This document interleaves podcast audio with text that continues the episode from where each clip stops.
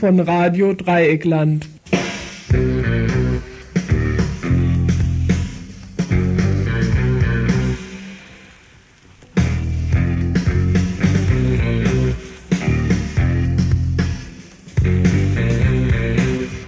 Ja, guten Abend. Hallo hier zum Tagesinfo vom Mittwoch, den 8. Juli 92, 18 Uhr in der Erstausstrahlung und Mittwoch den, äh, und Donnerstag, Donnerstag, den 9.9. um 10 Uhr vormittags in der Zweitausstrahlung. Willkommen zum Info, Redaktion Louis Hinz. Was gibt's denn heute zu hören im Info? Im Vorwiegend sind das drei Teile, die wir heute hören können. Zum ersten geht es mal um die Aktion, um den Aktionstag für eine zukunftsorientierte Verkehrspolitik in Freiburg, welcher heute vom UASTA, vom ASTA der Uni in Freiburg veranstaltet wurde, möchte ich mal sagen. Hierzu haben wir ein Studiogespräch.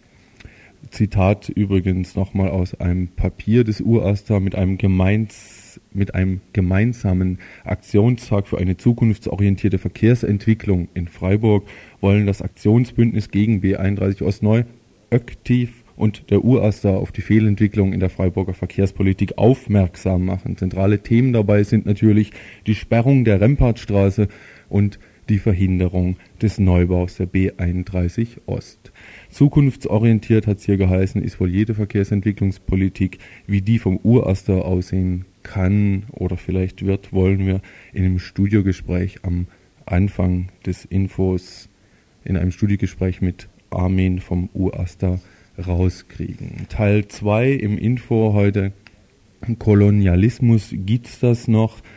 Äh, es dreht sich hier am Beispiel der Atomenergie und den Verflechtungen zwischen BRD und auch Frankreich mit den osteuropäischen Nachbarn unter Umständen um einen Nachweis des Atomkolonialismus. Und zum dritten Teil geht es dann um eine Veranstaltung, gewissermaßen ein, ein ja, erweiterter Veranstaltungshinweis für heute Abend, Mittwochabend da gibt es nämlich eine Veranstaltung im Radikaldemokratischen Zentrum zu Kuba, möchte ich mal sagen. Da in der Veranstaltung soll es einmal gehen um den Kongress, den Kuba-Kongress, der in der BRD am 23. Mai meines Wissens stattgefunden hat. Zum anderen gibt es Kuba aus bzw. zu Kuba und anschließend soll es auch eine Diskussion geben um Solidaritätsbewegung und wer weiß um was noch.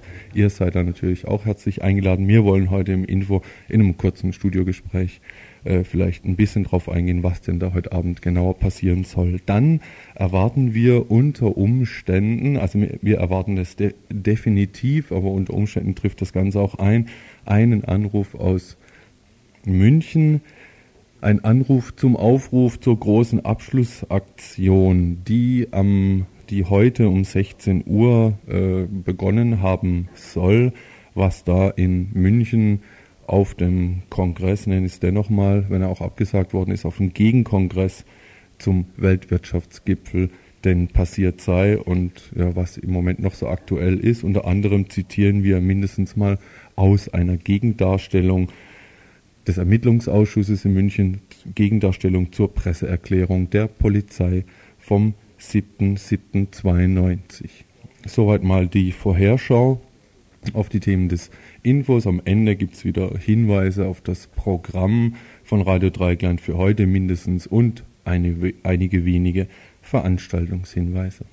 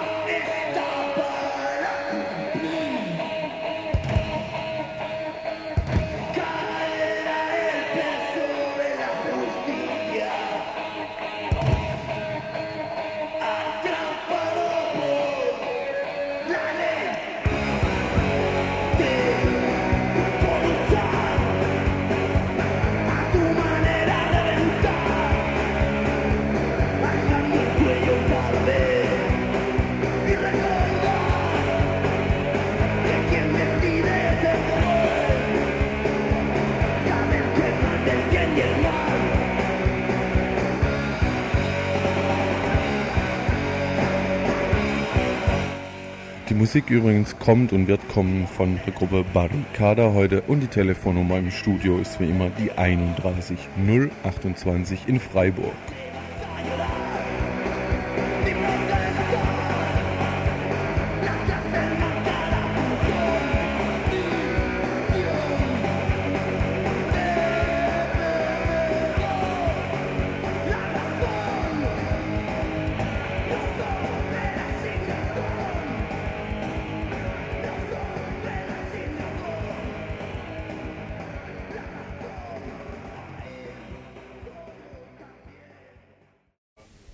Heute Morgen fand also ein Aktionstag oder ein Halbtag für eine zukunftsorientierte Verkehrspolitik in Freiburg statt. Organisiert war das Ganze vom UASTA der Uni in Freiburg. Neben mir sitzt jetzt der Armin vom UASTA. Seit wann beschäftigt sich denn der UASTA der Uni Freiburg mit Verkehrspolitik?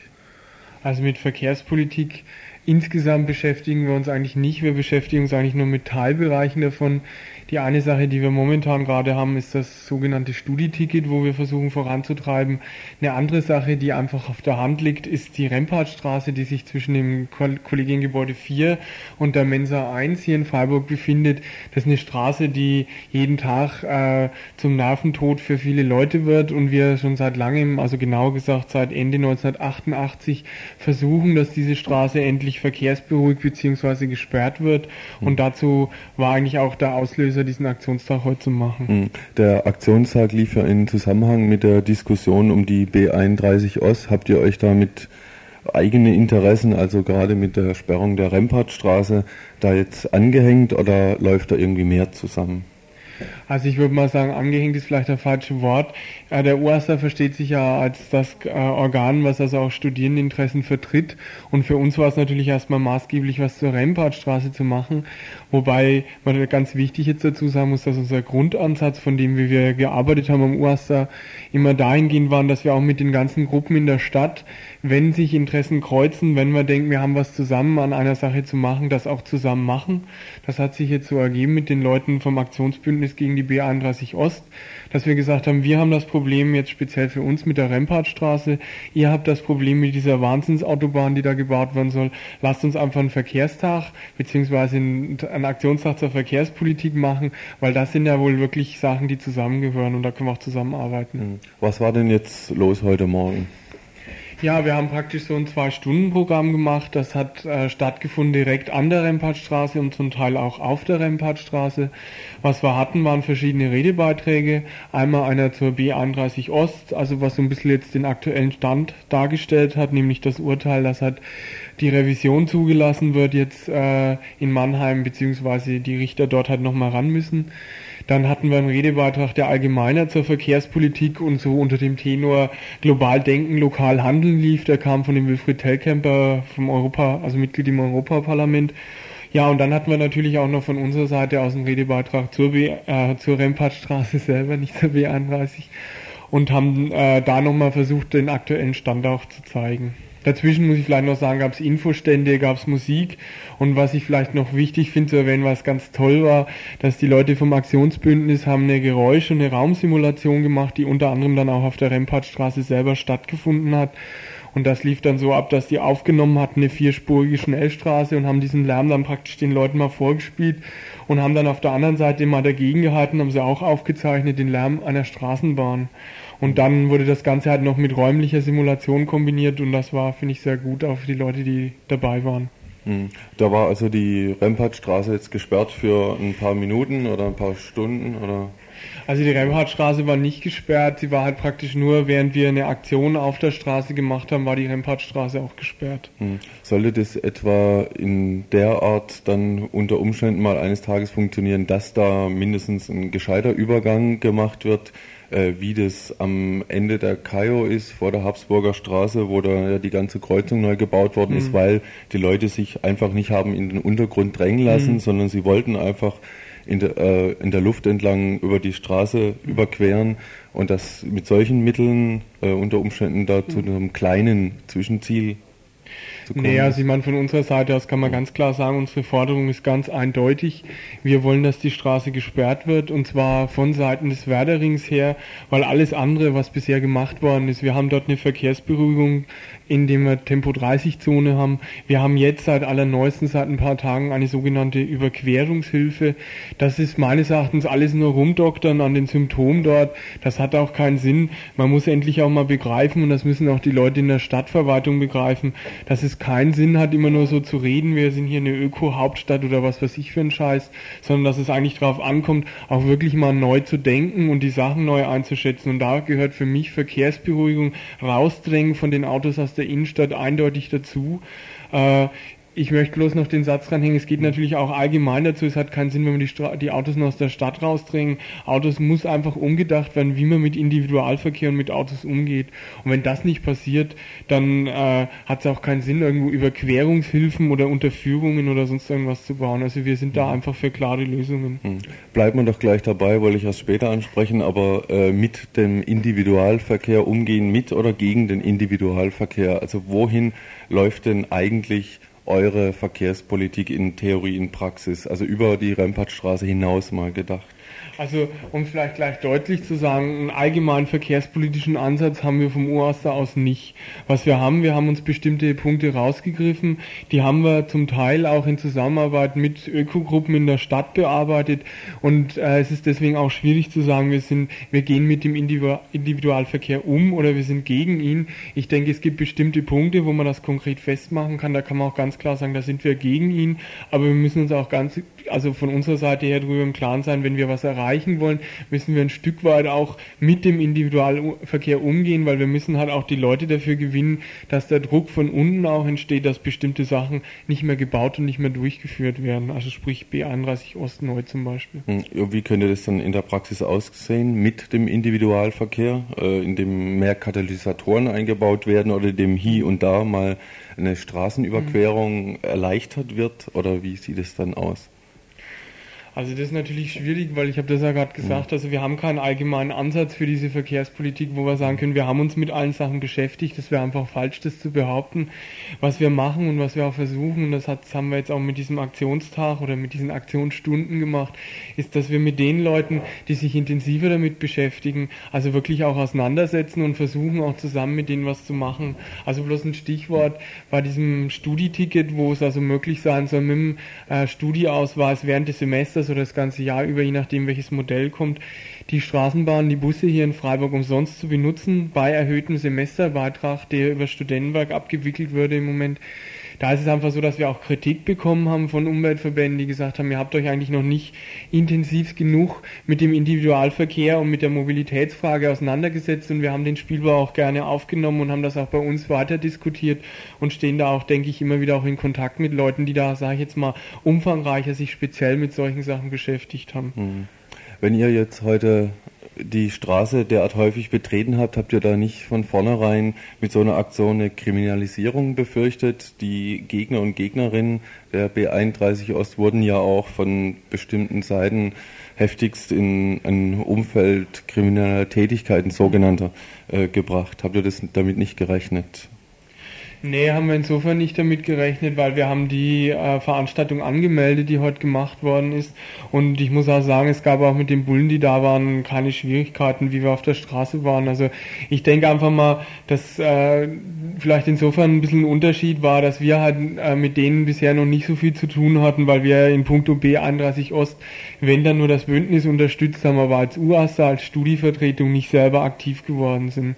Also insofern denke ich, äh, war vielleicht ich weiß nicht, nach außen in die Solidarisierung mit den Leuten für uns schon wichtig, weil den Käse, den da jetzt die Stadtverwaltung, die Bullen verzapfen, das ist irgendwie, da muss man auch wirklich so einschätzen, Taktik, die Leute in eine bestimmte Ecke zu drängen. Und ich glaube, so wie man es bisher einschätzen kann, haben sie da auch selber einen strategischen Fehler begangen, weil sie eigentlich keiner ernst nimmt mit potenziellen Mördern und was da mhm. alles so geredet worden ist. Mhm. Äh, beschäftigen sich eigentlich oder interessieren sich eigentlich viele Studenten und Studentinnen für äh, gewisse Formen von Politik, zum Beispiel in dem Fall Verkehrspolitik, oder interessieren sich die nicht mehr äh, eigentlich nur für studiuminterne Belange. Äh, ist da irgendwie eine Unterstützung spürbar, eine erhöhte Unterstützung? Äh, auch auf dem Wohnungsmarkt, der höchst drängend ist, auch für Studenten und Studentinnen, tut sich ja auch nicht so viel. Hm. Ja, das ist natürlich eine problematische Frage. Was machen die Studis? Denken sie heute noch politisch oder sind sie unpolitisch? Ich denke mal irgendwie die Argumentation, die sehr oft und sehr schnell äh, im Mund geführt wird, dass die politisch, äh, dass die Studis unpolitisch geworden werden, stimmt glaube ich nicht. Ich denke, sie sind nicht weniger und nicht mehr politisch wie früher. Nur ihre Orientierung und ihr Engagement hat sich schon verändert. Also es ist auf jeden Fall projektbezogen. Man kriegt bei einzelnen Projekten, es kommt dann natürlich darauf an, ist es Wohnen, ist Umwelt, ist dritte Welt oder irgendwas, kriegst du Unterstützung, ist auch das Feedback relativ hoch. Auf der anderen Seite gibt es Themen und da zähle ich jetzt schon mal Wohnen auch dazu, wo ich einfach sagen muss, da ist meines Erachtens äh, das Feedback, was von Studierenden im Moment da ist, äh, relativ gering. Also ich habe immer den Eindruck, ich war so oft gefragt, wie sieht's mit Susi-Projekt aus, wie sieht's eigentlich jetzt mit den Franzosenwohnungen aus. Äh, es interessieren sich unheimlich viele Leute dafür, nehmt ja auch jede Information gern dankbar ab, aber viele Leute sind im Moment jedenfalls nicht bereit, äh, auf die Straße zu gehen, wobei ich denke, dass im Moment gerade so ein bisschen eine Stimmung entsteht, die hoffentlich auch ein bisschen weiter äh, sage ich jetzt mal, noch hochkommt, dass wirklich jetzt auch mal wieder Zeit ist, auf die Straße zu gehen. Oder es muss ja nicht immer auf der Straße sein, vielleicht in ein Haus zu gehen oder äh, irgendwelche anderen Sachen zu machen. Hm. Zum Schluss vielleicht noch eine Frage. Sind Autofahrer und Autofahrerinnen potenzielle Mörder oder Mörderinnen? Also ich meine, ich halte diese Diskussion für ziemlich leidig. Also ich denke nur, dass jeder, der sich in ein Auto setzt, genauso wie jeder, der irgendwo einen Blumentopf von einem Fenster runterschmeißt, potenziell jemand umhauen kann damit. Was ich mir wünschen würde, ist, dass äh, die Fahrradfahrerinnen und die Fahrradfahrer hier in Freiburg zusammen mit den Fußgängerinnen endlich auch mal so den Aufstand gegen die Autos proben und den Leuten, die, also wir haben das auf der Rempartstraße ja jeden Tag, die meinen, wenn da Straße ist und sie fahren da gerade, dann können sie machen, was sie wollen, dass da endlich mal Einheit geboten wird. Und wir haben so oft das Problem, dass äh, zum Beispiel Fahrradfahrer miteinander, also ich sage jetzt bloß wegen dieser scheiß KTS-Baustelle ist ein Engpass entstanden, weil die blaue Brücke zu ist, weil die Stadtbahnbrücke eingeengt ist beim Auffahren. Das ist jedes Mal ein Nadelöhr, wo es dann auch Streit zwischen Radfahrerinnen und, und Fußgängern und was weiß ich gibt, wo ich einfach sage, die Leute sollten einfach mal aufwachen und sagen, wir brauchen einfach auch mehr Platz, weil es einfach sinnvoller, was wir machen. Nicht, dass mehr ausgebaut wird für Autos Verkehrsfluss läuft, sondern wir brauchen auch für Fahrräder mehr Platz einfach. Und ich habe so letztens an der Wand mal schön gesehen, Individualverkehr angreifen, so mit dem alten A, jetzt haben sich ja die Ziele verändert. Aber ich finde, ein Stück weit müssen diese Leute auch, wenn sie nicht in Zukunft noch mehr Stress haben wollen beim Radfahren und beim Spaziergehen in der Stadt, einfach auch mal diesen Individualverkehr und das Auto einfach auch angreifen. Also wie auch immer. Hm. Ist es vielleicht das nächste äh, Objekt äh, gegen den Individualverkehr des durch äh, Fußgängerwege rasenden Fahrradfahrers anzugehen?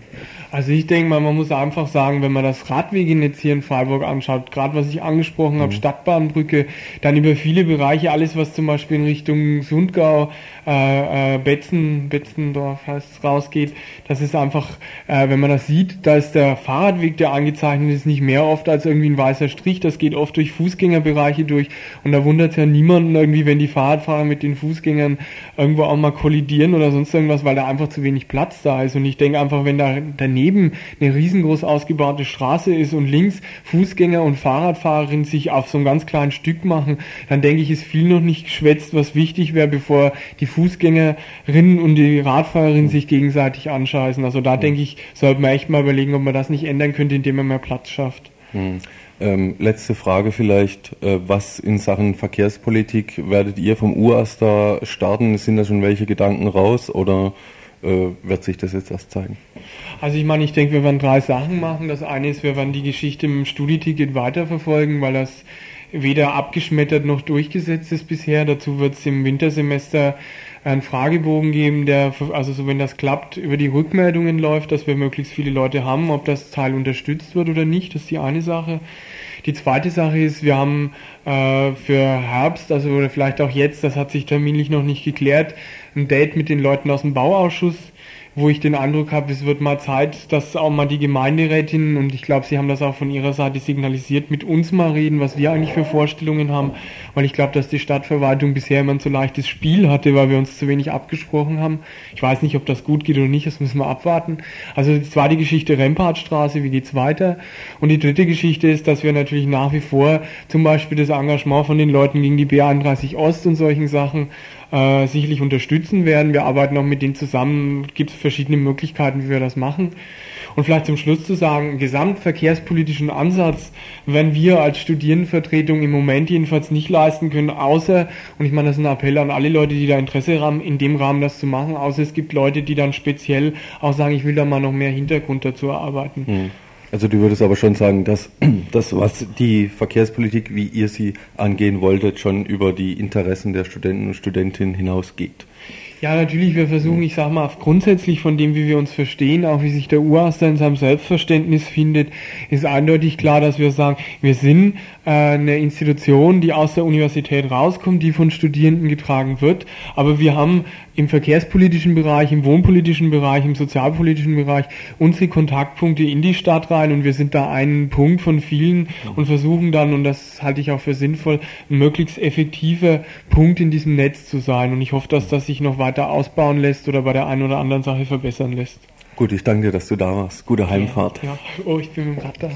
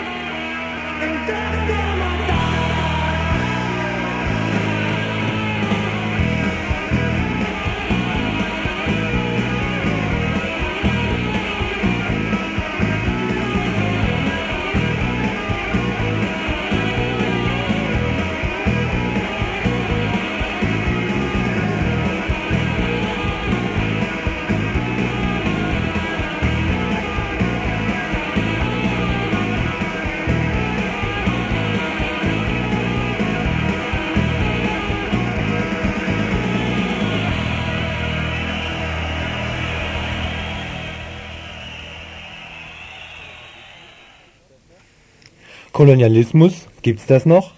Und Imperialismus? Zumindest sind die Begriffe aus der Mode gekommen. Neger als billige Arbeitskräfte und Karavellen voller Kolonialwaren auf hoher See, diese Formen internationaler Ausbeutung sind irgendwie nicht mehr so ganz zeitgemäß. Sehr wohl jedoch die Sache als solche. Dass Unternehmer hiesiger westeuropäischer Staaten ihren Reibach auf Kosten anderer und anderer Staaten machen, Beispiel Atomenergie, die Verflechtung zwischen BRD oder auch Frankreich mit den osteuropäischen Nachbarn. Auch dort war jahrzehntelang darauf gesetzt worden, Wohlstand und Fortschritt, oder zumindest das, was dafür gehalten wird, durch die scheinbaren Wunder der Atomtechnik zu realisieren. AKWs in Serienproduktion, an zentralen Standorten gelegen, Überlandleitungen quer durch die Prärie, alles im Grunde wie hierzulande, nur vielleicht ohne die Profitinteressen hiesiger Konzerne. Dass die allerdings viel weniger der springende Punkt sind als die unbeherrschbare Technik als solche, zeigen Unfälle, die von staatlichen Strukturen vollkommen unbeeindruckt in Ost wie in West eintreten. Stichwort Harrisburg oder Tschernobyl. Ganz im Gegensatz hierzu die Propaganda hiesiger Atomfetischisten. Sie versuchen uns einzureden, dass westliche AKWs natürlich ausreichend gesichert sind, die östlichen dagegen wahre Zeitbomben und dass, um dem abzuhelfen, westliche Technik exportiert werden müsse. Nun mag ja tatsächlich zutreffen, dass in hiesigen Atommeilern modernere Technik anzutreffen ist als beispielsweise im Reaktortyp von Tschernobyl. Und dennoch ist ja wohl unstrittig, dass ein Unfallrisiko, das vielleicht um ein Quäntchen niedriger hierzulande errechnet werden kann, ebenso genauso inakzeptabel ist wie ein geringfügig höheres. Oder in anderen Worten, die Forderung nach sofortiger Abschaltung aller Atomkraftwerke kann ja wohl kaum dahingehend modifiziert werden, dass hierzulande sofort und in Osteuropa eben noch sofortiger oder wie auch immer abgeschaltet wird. Anders natürlich die Sichtweise der Betreiber bzw. ihrer parlamentarischen Vertreter. Sie fordern, wie etwa Klaus Töpfer, ein gigantisches westliches Unterstützungsprogramm zur Um- bzw. Nachrüstung östlicher AKWs wobei es ihnen keineswegs um den Schutz der Menschen, sondern viel eher um die gefährdete Akzeptanz ihrer Anlagen geht. Klaus Töpfer im O-Ton. Das unter Sicherheitsaspekten schwächste Glied kann über die Zukunft der gesamten Kernenergienutzung entscheiden. Konsequenz eine Initiative zur Nachrüstung der Ost-AKWs, vorgestellt von den BRD-Vertretern auf dem Weltwirtschaftsgipfel in München. Eine Initiative, die mit dem geschilderten propagandistischen Vorlauf dafür sorgen soll, dass hiesige Unternehmen auch noch ganz gut verdienen. Die französische Framatom sowie die hiesige Siemens Kraftwerksunion würden Milliardenaufträge erhalten. Sollte der Deal nicht laufen, wird schon mal vorab auf die Tränendrüse gedrückt. In der Wirtschaftswoche heißt es, die Sanierung der osteuropäischen Atommeiler stockt. Deutsche Konzerne fürchten um ihre Geschäfte. Dies also das Interesse Nummer zwei. Neben der Akzeptanzförderung die Umsatzförderung, wenn die subventionierte Aufrüstung aus EG und hiesigen Staatsgeldern letztendlich bei den beauftragten Unternehmen landet. Fragt sich nur, wie die osteuropäischen Staaten bzw. AKW-Betreiber die westlichen Aufträge bezahlen sollen. Auch hierfür liegt eine Lösung parat. Gezahlt wird in Kilowatt. Statt, wie behauptet, zur Energieversorgung Osteuropas beizutragen, wird von hiesigen Unternehmen Strom schlichtweg abgezapft. Kolonialismus pur. Hiesige Konzerne verdienen auch das, und das ach so kleine Restrisiko ist genialerweise auch noch gleich ausgelagert. Eigentlich ein geradezu bestechendes Konzept und trotzdem fand es keineswegs die ungeteilte Zustimmung derjenigen, die sich beim G7 Weltwirtschaftstreffen in München derzeit die Hände schütteln. Die USA und Japan fühlen sich von europäischer Atomtechnik kaum betroffen und haben keinerlei Interesse daran, an dem Coup mitzumachen. Ganz anders das Anti-Atom-Forum. Dieser Zusammenschluss verschiedenster Anti-AKW-Initiativen verabschiedete vergangenes Wochenende ein Papier, das sich mit der gesamten Thematik auseinandersetzt.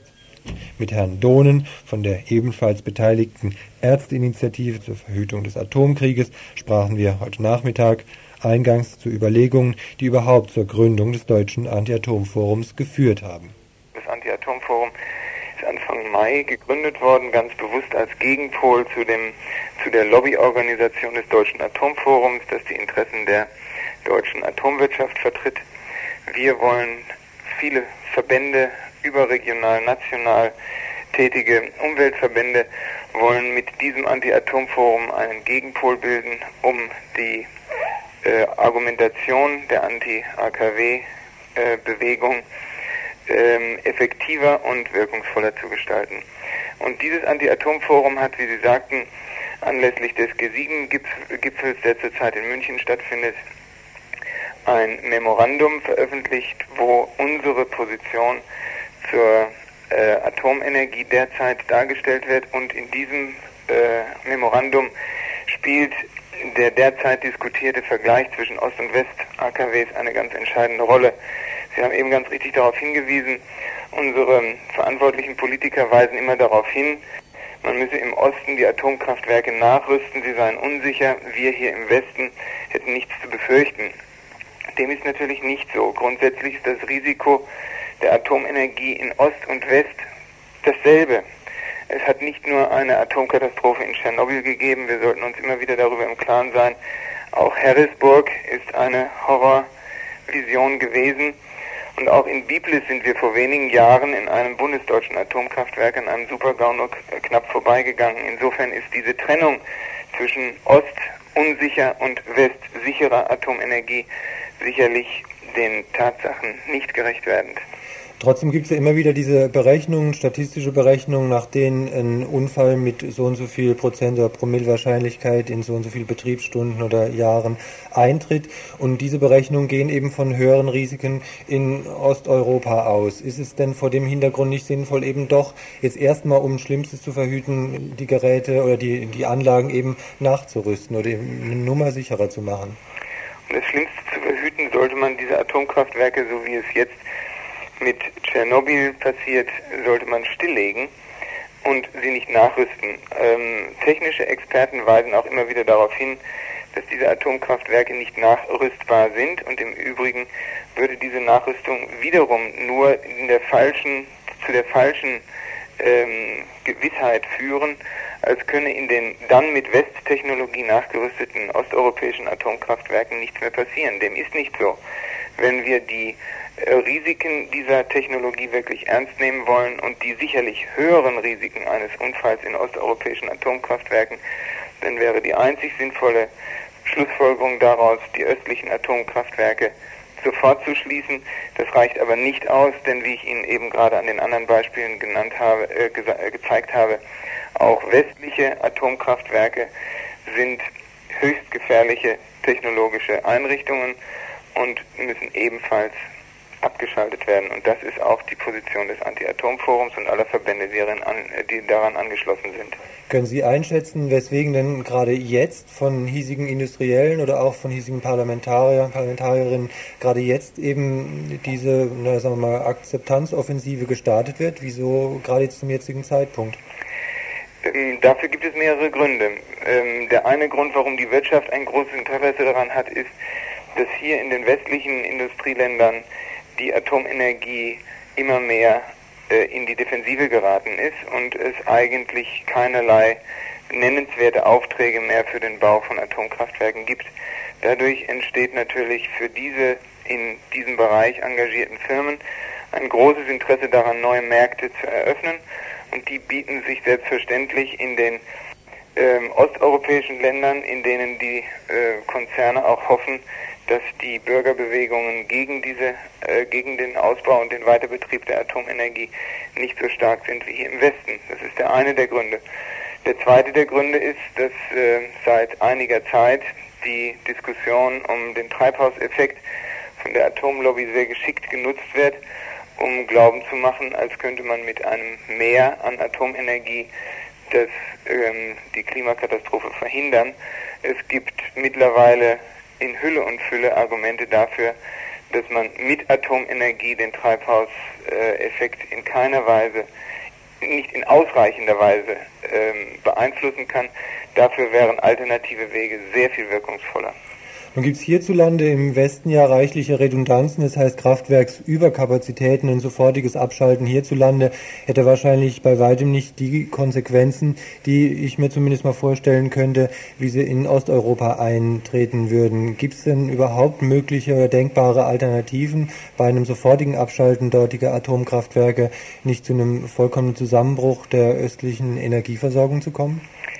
Wenn die westlichen Industrienationen mit demselben Engagement sich ähm, äh, in der Hilfe für die osteuropäischen Länder, an einer Hilfe für die osteuropäischen Länder beteiligen würden, auch ohne Nachrüstung und Weiterbetrieb der Atomkraftwerke in den osteuropäischen Ländern, dann gäbe es sehr viele Alternativen für den äh, schnellen Übergang auch in osteuropäischen Ländern von der Atomenergie zu alternativen Energiequellen. Äh, vorübergehend gäbe es die Möglichkeit, durch mobile Containerkraftwerke den notwendigen Strombedarf äh, zu decken. Und natürlich gibt es in allen osteuropäischen Ländern einen riesigen Nachholbedarf und Nachholmöglichkeiten äh, bei dem Thema Energiesparen. In osteuropäischen Ländern wird ja Energie in noch viel stärkerem Ausmaß verschwendet, weil zum Teil die ganzen Installationen, die Strom verbrauchen, denn die Stromverbraucher ähm, durch veraltete Technologie sehr viel mehr Strom brauchen als bei uns. Da gibt es also eine Hülle und Fülle an Möglichkeiten, um hier zu effektiven Energiesparmöglichkeiten äh, zu kommen. In dem Memorandum des Anti-Atom-Forums ist von sofortigem beziehungsweise heißt er wörtlich unverzüglichem äh, Ausstieg die Rede. Ist denn so kurzfristig sowas, wie Sie jetzt gerade sagen, mit diesen kleinen äh, Einheiten, sowas so kurzfristig zu installieren? Wenn dieselbe Hilfe auch bei einem solchen Szenario von westlichen Ländern zu erwarten wäre, dann ist eine solche, äh, eine solche Energieperspektive auch für osteuropäische Länder durchaus denkbar. Sie müssen äh, dabei in Rechnung stellen, dass die äh, westlichen Industrienationen bei dem Nachrüstungsprogramm für die osteuropäischen Atomkraftwerke mit einem Finanzaufwand von circa 100 Milliarden Mark rechnen. Und wenn dieselben Mittel für äh, andere Energiewege eingesetzt würden, dann besteht gar kein Zweifel daran, dass auch ein schneller Ausstieg in osteuropäischen Ländern möglich wäre. Gibt es Chancen, sowas noch zu realisieren?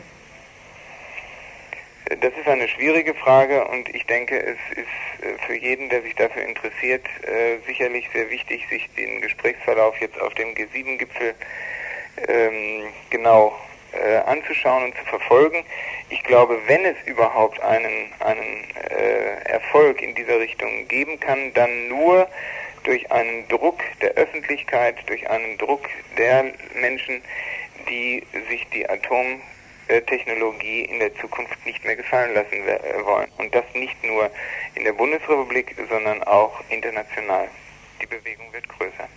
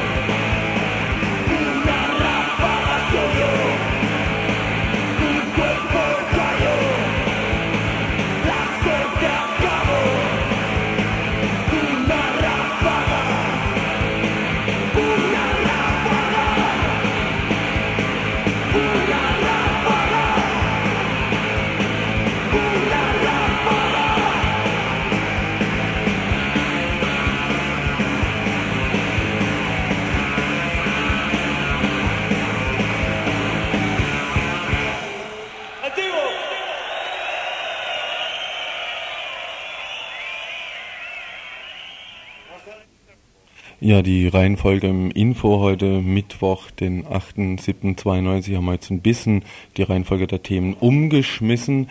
Äh, jetzt geht's natürlich erstmal nicht zum Weltwirtschaftsgipfel, obwohl wir auch glauben, dass wir den Anruf eh heute nicht mehr kriegen.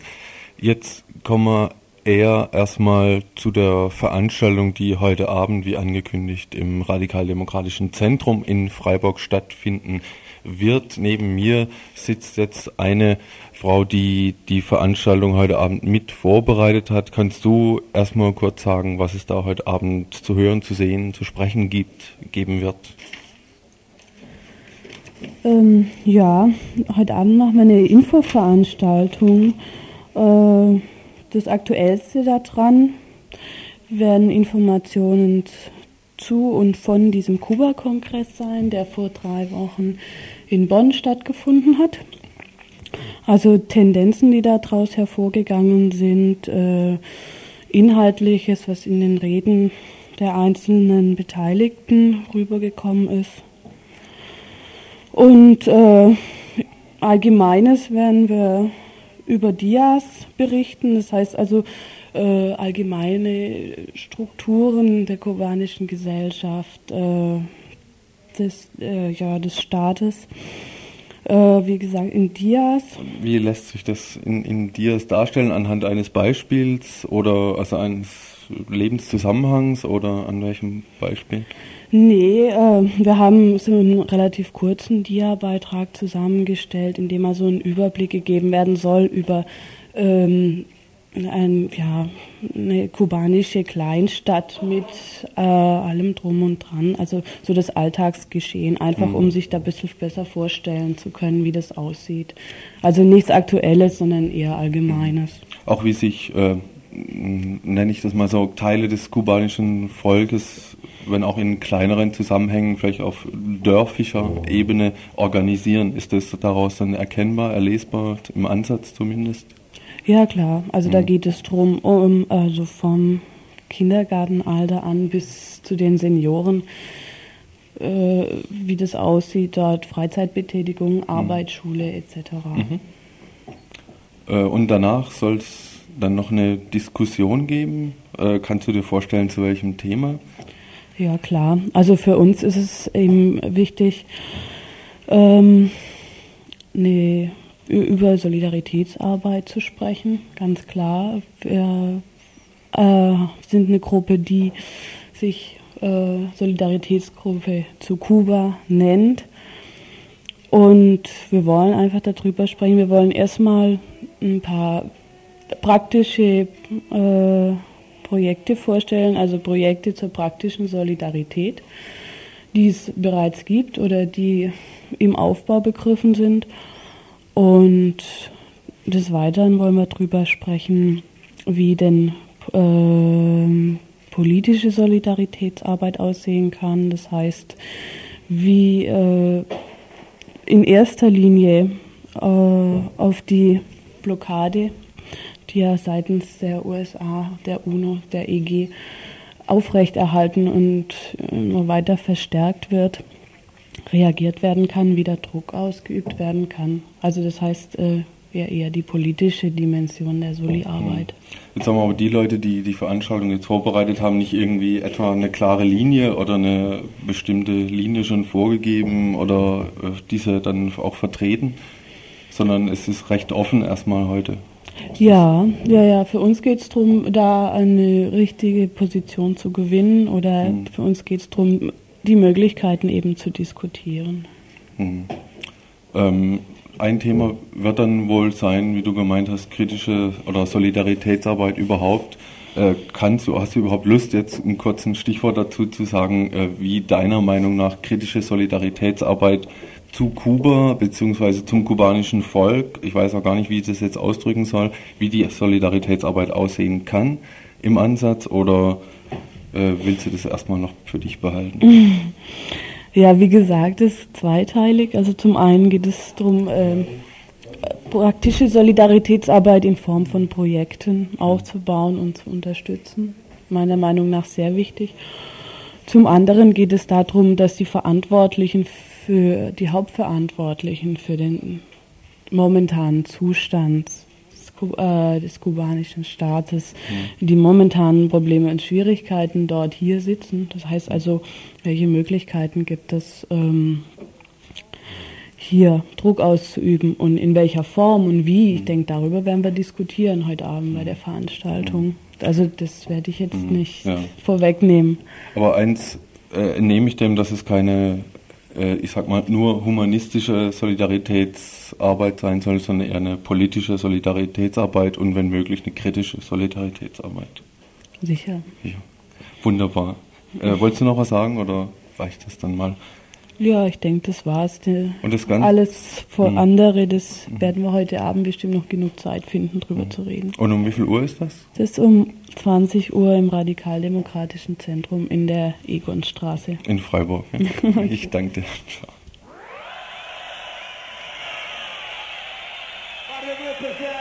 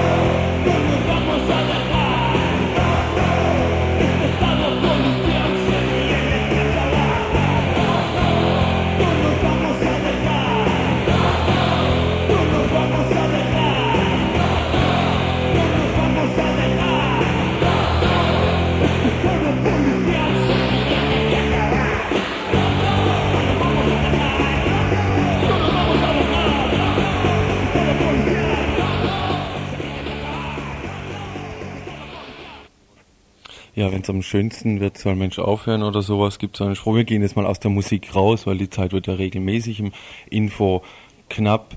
Und jetzt kommen wir zum letzten größeren Thema. Ein Anruf aus München haben wir jetzt nicht gekriegt, aber nichtsdestotrotz wollen wir hier das, den Weltwirtschaftsgipfel beziehungsweise den Gegenkongress und die Veranstaltung Demonstrationen, die in München gewesen sind und zurzeit wohl meines Wissens noch sind, ähm, thematisieren diesmal in Form einer Gegendarstellung des Ermittlungsausschusses zur Presseerklärung der Polizei vom 7.7., also von gestern. In der Gegendarstellung ist unter anderem zu lesen, am 6.7., das ist der Montag, hat, wie mittlerweile der Weltöffentlichkeit bekannt sein dürfte, in München ein massiv brutaler Polizeieinsatz im Zusammenhang mit dem WWG statt Dieser war die Reaktion auf eine Protestansammlung einzelner Gipfelgegnerinnen gegen die offizielle Begrüßung der G7 in München. Ziel dieses Einsatzes war es, jegliche Kritik und Gegenöffentlichkeit gegen den WWG unmöglich zu machen, im wörtlichen Sinn in Grund und Boden zu stampfen. Die Polizeieinsatzleitung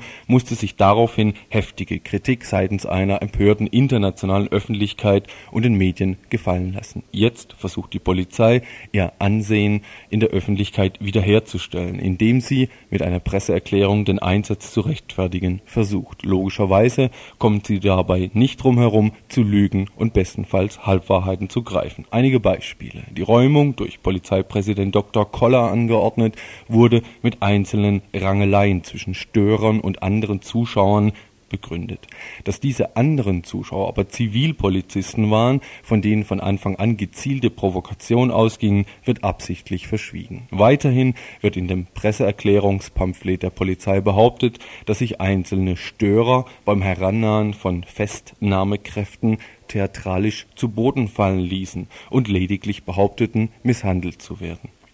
Und dazu steht im krassen Gegensatz, dass diese Polizeikräfte wiederholt Menschen aus der Menge herauszerrten, sich teilweise zu fünft auf sie stürzten und zu Boden drückten. Gerne nach den Gesichtsausdrücken zu schließen, wurde dann auch nochmal nach den auf dem Boden liegenden getreten. Mit den Schlagstöcken wurden die Leute anstatt auf den Kopf lieber in den Bauch geschlagen oder auch mal in den Mund.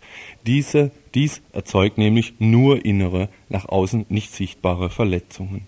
Auch die weitere Geschichte desjenigen, der sich aus Protest gegen den Kessel und die gerade stattfindenden brutalen Polizeieinsätze auf ein Podest stellte und ein Schild Scheiß System enthüllte, zeigt, dass die Presseerklärung lügt. Auch er wurde sofort vom USK heruntergeholt, misshandelt und wurde einer der über 500 Festgenommenen wie Polizeibeamte, die von Kopf bis zu den Zehen gepanzert waren, erheblich verletzt sein sollen, so ist weiter in der Presseerklärung des Ermittlungsausschusses zu lesen, ist uns völlig unklar. Fest steht, dass sie sich einige ihrer Verletzungen bei ihren Knüppeleinsätzen gegenseitig zugefügt haben. Auf der Protestansammlung wurde kein Elektroschockgerät übrigens unsererseits mitgeführt. Dies ist einfach eine Lüge, die sich einreiht in die Reihe der gezielten Falschmeldungen seitens der Polizei, mit dem sie jedes Mal versuchen, Kritik am herrschenden System in die kriminelle Ecke zu stellen. Hierzu der Beschluss eines Richters am Amtsgericht München, was wir heute alles in der Zeitung gelesen, alle in der Zeitung lesen konnten.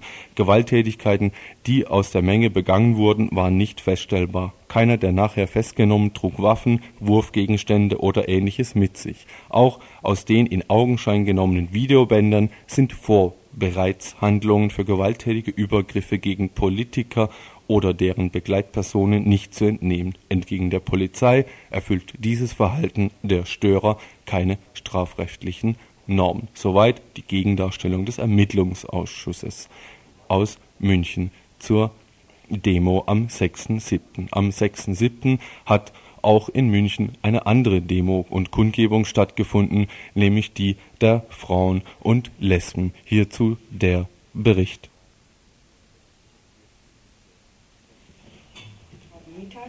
versammelten sich noch 200 Teilnehmerinnen um 15 Uhr am Sendlinger Torplatz zur Frauen- und Lesben-Demo. Ursprünglich war geplant, zum Frauenknast in Neudeck zu gehen, um die dort eingeknasteten Frauen zu grüßen.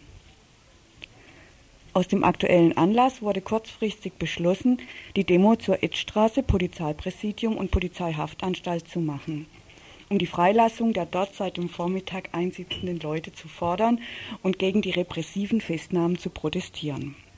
Von Anfang der Demo an machten die Bullen Auflagen. Seitentransparente durften nur auf der linken Seite getragen werden. Obwohl uns anfangs die ganze Straße für die Demo zugesichert worden war, wurde uns nur ein Fahrstreifen in der dreispurigen Sonnenstraße freigegeben sodass wir nicht nur von spaliergehenden Bullen und Buletten belästigt wurden, sondern auch noch von knapp vorbeirasenden Autos bedroht wurden. Obwohl wir ständig von den Bullen, Buletten zusammengedrängt und gerempelt wurden, ließen wir uns nicht einschüchtern und führten die Demo powervoll und lautstark bis zur Ecke Max Sonnenstraße, zwei Querstraßen vor der Edstraße durch. Hier hielten uns die Bullen dann auf, umzingelten uns und ließen zur Verdeutlichung, dass wir nicht bis zu den Gefangenen durchkommen, auch noch das USK aufziehen. Die Zuschauerinnen, die sich angesammelt hatten, gaben uns eine gute Resonanz. Zum Teil gingen auch Leute ein Stück mit uns mit.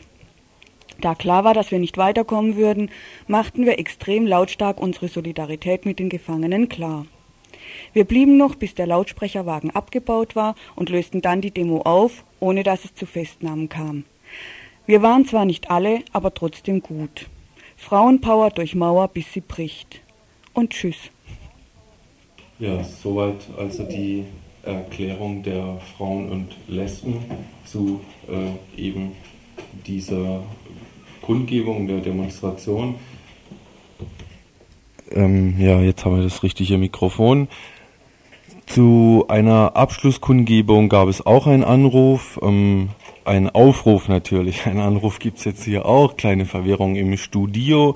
Aufruf zur großen Abschlussaktion, Mittwoch, den 8.7., 16 Uhr. Davon haben wir eigentlich jetzt einen Anruf erwartet. Dieser kam aber nicht. Wir werden dann unter Umständen, nämlich an morgen im Info, mehr darüber erfahren. Die Forderungen für diese letzte Kundgebung im in den Aktionen gegen den Weltwirtschaftsgipfel ist Freilassung aller Gefangenen, Einstellung aller Verfahren, also der in diesem Zusammenhang festgenommenen, keine Ausweisung, keine Abschiebungen, Rücktritt von Ihnen, Mr. Stoiber und Polizeipräsident Koller, Auflösung aller Sondereinheiten der Polizei und Entschädigung für die Freiheitsberaubung im Münchner Kessel. Es ist jetzt im Moment gerade jemand am Telefon, der bei dieser Kundgebung ähm, war und der ganz kurz uns jetzt noch sagen kann, wie sie verlaufen ist. Hallo, kannst du uns hören? Also erzähl mal. Ist, ist gerade fertig? Jetzt sind wir drauf, bist drauf. Jetzt? Ja, ja. Also die Kundgebung ist, äh, ist eigentlich noch gerade am Laufen hier am Stachus, mitten in der Stadt. Äh, es war eine ziemlich gute, traurige und auch relativ große Demo. Es waren so etwa 2000 Leute wieder da. Ähm, die war im, im, im, also ziemlich geschlossen und feste Ketten und viele Parolen. Zum Schluss war, war es eine total gute Stimmung. Und äh, es ist, gab irgendwie ein, äh, zwei, drei Versuche von Bullen in die Demo wieder reinzugehen. Und einmal haben sie ein Transparent rausgeholt und einmal haben sie einen, einen Punk, und das ist irgendwie so bezeichnend, haben sie einen Punk, äh, der auf dem Gehweg äh, sie irgendwie kurz angemacht hat, den haben sie dann irgendwie festgenommen und verprügelt. Und, äh, also ist so das Bezeichnende, wie sie drauf sind, dass sie eigentlich gern noch was gemacht haben, aber eigentlich dann doch nicht reingekommen sind in die Demo. Hm. Von daher kann man sagen, es war jetzt nochmal ein ziemlich guter Abschluss hier. Äh, gut, schade war halt, ist, äh, äh dass, dass äh, man an die äh, äh, Herrschenden selber hier irgendwie relativ wenig dran gekommen ist. Aber das kann man anders mal noch vielleicht genauer erzählen. Hm. Gut, ich danke dir mal so. Ja, ja? okay. Okay, ciao. Colonia su discípulo.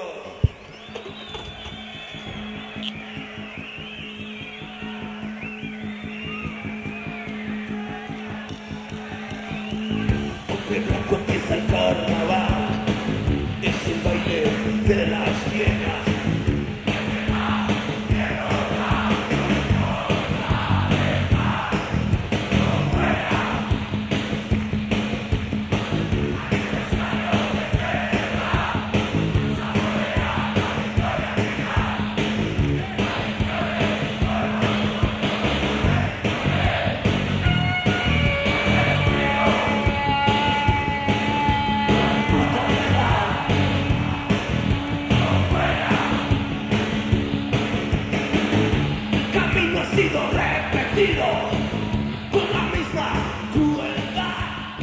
Ja, und das war wieder das Tagesinfo vom Mittwoch, den 8.7.92, Redaktion Louis Hinz. Tschüss, bis morgen um 18 Uhr. Da heißt es nämlich wieder Tagesinfo von Radio Dreieckland.